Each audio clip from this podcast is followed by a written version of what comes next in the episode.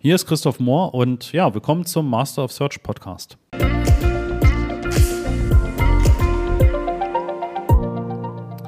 Ja, im Oktober gebe ich dir jeden Tag, genauso wie Jörg, jeden Tag einen Impuls mit, eine Idee mit, eine Antwort auf deine Frage mit. Und heute eine sehr, sehr kurze Folge.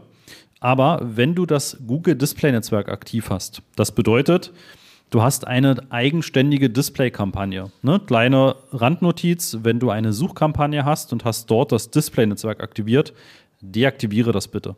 Ich habe noch kein Kundenkonto gesehen, wo das funktioniert hat, weil auch die Art und Weise der Ansprache eine ganz andere ist. Aber zurück zum eigentlichen Thema, was ich dir als Tipp mitgeben will. Wenn du eine Display-Kampagne hast, und das kann auch eine Display-Remarketing-Kampagne sein oder eben eine recht breit gestreute Display-Kampagne, dann schau doch bitte mal in der Kampagne nach unter Placements. Ja, also dort, wo deine Anzeigen ausgeliefert wurden. Wenn du nichts ausgeschlossen hast, dann wirst du dort mit sehr großer Wahrscheinlichkeit einen Hauptteil deiner Impressionen und Klicks über mobile Apps bekommen. Und diese mobilen Apps sind fast immer Spiele-Apps. Ne, da findest du dann sowas wie Solitaire, Royal Clash etc. Ja, also die Spiele-Apps, die einfach sehr, sehr, sehr verbreitet sind ja, wenn du solche Apps eben auch mal spielst, ne, dann kennst du diese Videospots, die dann eben auch mal eingeblendet werden, nachdem du irgendein Level geschafft hast, wenn du irgendwas freischalten willst, ne, dann werden einfach Werbespots ausgeliefert und die kommen eben sehr gerne auch übers Google Display Netzwerk. Und jetzt kannst du dich einfach mal fragen, ob das deine Zielgruppe ist, die du erreichen möchtest. Ja, in den häufigsten Fällen ist das nicht der Fall. Wenn du natürlich eine sehr junge Zielgruppe haben möchtest, wenn du gerade welche haben möchtest, die eben viel spielen, digital wie analog, dann kann das Sinn ergeben.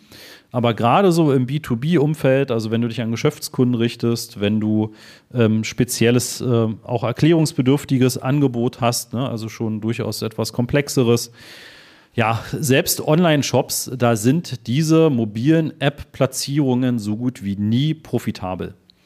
Genau, und wenn du das ausschließen möchtest, dann kannst du das relativ einfach machen. Und zwar gehst du in die Kampagne rein, gehst auf Ausschlüsse und schließt App-Kategorien aus. Ja, das sind derzeit 141 verschiedene Kategorien an Apps. Das ist für Google Android, das ist für Apple Play Store und das sind für die Windows Phones verschiedene Kategorien. Und die hakst du im Prinzip einfach alle durch.